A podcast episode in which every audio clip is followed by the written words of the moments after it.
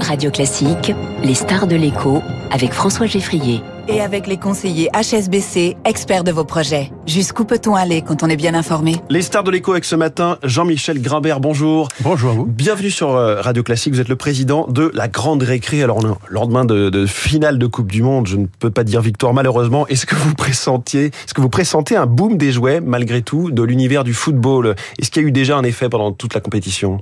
Bah, Disons qu'on a été perturbé par l'absence de clients qui étaient devant les, les, postes de téléviseurs, ça se comprend. Euh, évidemment, on espérait comme tout le monde que l'équipe de France gagne. En même temps, elle a fait un très beau parcours et je pense que voilà, les, maintenant les gens vont passer à, à l'essentiel, c'est Noël pour les enfants. Et il reste, il reste six jours, donc. Euh, Mais justement, sur ce qui vous concerne les achats, est-ce que vous vous avez mis particulièrement beaucoup de ballons, de mascottes, de figurines, de petites, de maillots, j'en sais rien, aux couleurs non, des bleus Non, on a été raisonnable. C'est pas, c'est pas tellement notre cœur de métier. Mmh. Euh, ce qui est important, c'est de voir que les, les, achats étaient un petit peu tardifs par rapport à l'année dernière pour des raisons de météo déjà, parce qu'il a fait, oui. il a fait un, un, un, temps printanier. Et puis, bien évidemment, la Coupe du Monde, évidemment aussi euh, les questions de, de, de, de pouvoir d'achat. Donc euh, aujourd'hui, ça se déclenche. Et puis il ouais. n'y avait pas de risque de rupture cette année, contrairement à l'année dernière. Donc euh, les achats ont vraiment été tardifs et décembre va être bon. Effectivement. Donc ce que vous nous dites, c'est que là, J-5 avant le grand jour de l'année pour vous, on s'approche d'un joyeux Noël au sens euh, commercial. Ah oui, oui on s'approche d'un mois de décembre positif pour nous un mois de décembre positif pour mmh. vous. Quels sont euh, les niveaux d'activité en magasin par rapport à, à l'an dernier, par rapport à 2019, qui reste un peu l'année de référence En fait, no notre base c'est 2019 et l'objectif c'était de, de, faire euh, plus 5% et on va, on va les faire sur le mois de décembre. Mmh. Ouais. Et là, la fréquentation magasin, vous nous disiez peut-être hier, il y avait un peu moins de monde hier entre 16h et 19h, mais ouais, sinon euh, samedi ça, ça, cartonne. Samedi a été très fort et hier finalement on a fait 20% de moins que l'année dernière, donc c'était tout mmh. à fait raisonnable par rapport à. Et, et en ligne, parce que vous, vous avez le site lagranderécré.fr, mais pas forcément aussi identifié que vos magasins d'une part et que les sites e-commerce d'autre part, comme Amazon ou Cdiscount Non, en ligne, en fait, on, on l'a noté quand on a été euh, confiné en 2020, en 2020, en novembre. À peine, à peine les magasins ont rouvert, les gens sont revenus dans les magasins. Euh, Il y a quand même un réflexe veulent choisir. Il y a un réflexe magasin parce qu'il faut choisir. Et puis euh, les parents aiment aussi choisir des choix. Il y a la liste du Père Noël et puis il y a aussi des choix qu'on fait. Euh, quelles sont les tendances cette année Alors dans la liste du Père Noël, euh, Jean-Michel Grimbert, patron de la Grande Récré, est-ce que c'est toujours guidé par les modes du moment dans les séries, les films Disney, Star Wars, Pas de patrouille, Barbie vous les, voilà, vous les avez cités. c'est bon, j'ai le, oui, le tiercé. Tout le, à fait. Pokémon, évidemment. Oui.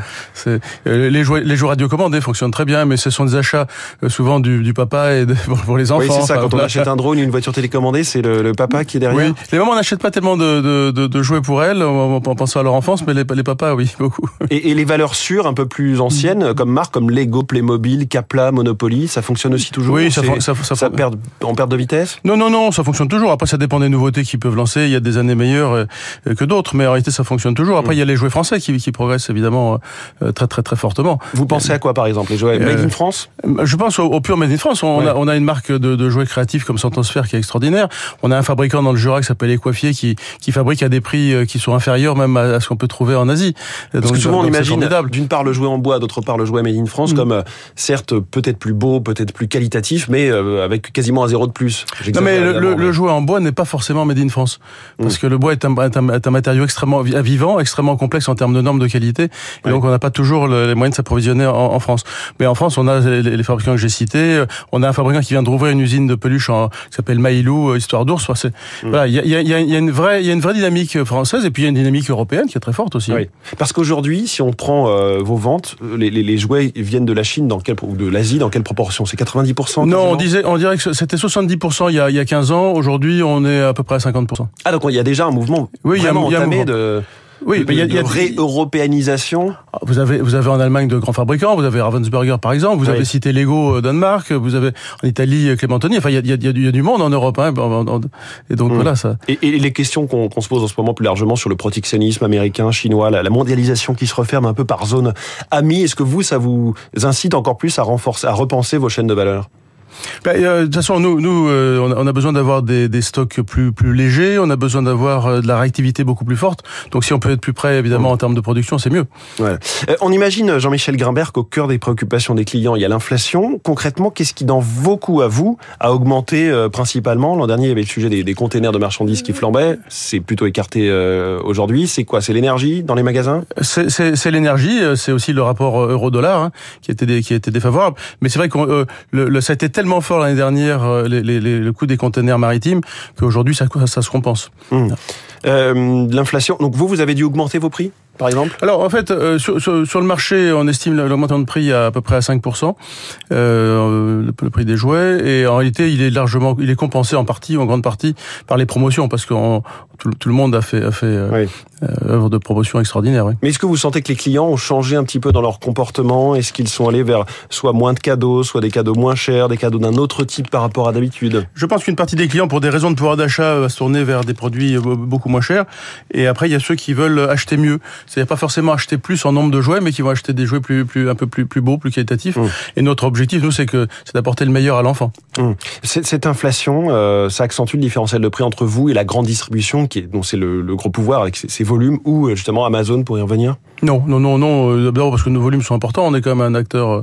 Euh, on fait on fait 8% du marché, donc on est l'équivalent des, des grandes des grandes de la, grande distribution. Euh, donc pour nous, il n'y a pas il y a pas d'écart. Hein. Et est-ce que les enfants, on l'entend parfois, sont préservés de toutes ces questions problématiques d'adultes finalement de l'inflation parce que les parents se disent je vais peut-être renier ailleurs, mais certainement pas les cadeaux. Bah, C'est-à-dire que euh, tout le monde a pris conscience que le jouet c'est un, un, outil extraordinaire pour le développement de l'enfant. Mmh. Ensuite, il y a cette fête de Noël qui est exceptionnelle. Et puis n'oublions pas qu'il y a les parents, il y a les adultes qui achètent pour eux aussi. Et euh, ils rognent moins aussi. Donc globalement, non, les gens, les, les, gens qui peuvent, en tout cas, ne rognent, ne rognent pas sur les cadeaux. Vous-même, quand on est euh, patron de la grande récré, vous avez fait vos courses de Noël, vous avez déjà. Non, moi, pas encore, moi, mais, mais je, vais, je, vais, je vais le faire. Vous êtes en magasin tous les jours, j'imagine, pour voir un petit peu comment ça se passe. J'essaye d'être d'aller en magasin, mais il y, a, il, y a, clients. il y a aussi beaucoup de choses à gérer en, amont sur la logistique, sur les, les, relations avec les fournisseurs. Avoir les produits, c'est extrêmement important en ce moment. Alors, voilà. il y a quelques jours, l'Arcom, euh, l'ancien euh, CSA, relevait que pratiquement rien n'avait changé dans les stéréotypes filles-garçons, dans les publicités pour les jouets. En gros, on vend aux petites filles de quoi soigner leur look euh, ou celui de leur poupée, et on vend aux petits garçons de quoi se tenir prêt pour la bagarre, euh, des dinosaures jusqu'aux vikings.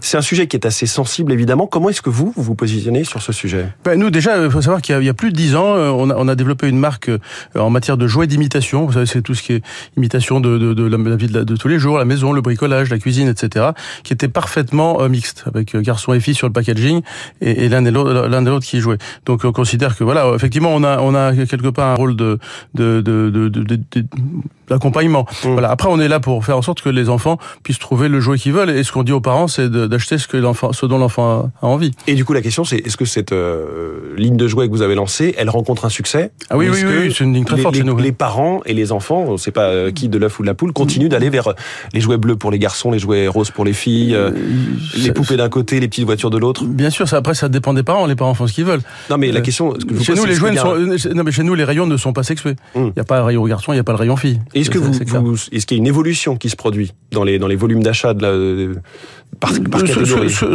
ce qu'il y a, c'est que euh, les, les, filles ont toujours été euh, sur le territoire des garçons plus que le contraire. Euh, voilà, donc ça, ça, ça s'accentue encore. Maintenant, on fait en sorte, vous savez, euh, un petit garçon qui joue avec un, un, un baigneur euh, parce qu'il a eu un petit frère ou une petite sœur, c'est normal. Enfin, faut, Bien sûr. faut pas que les parents s'inquiètent.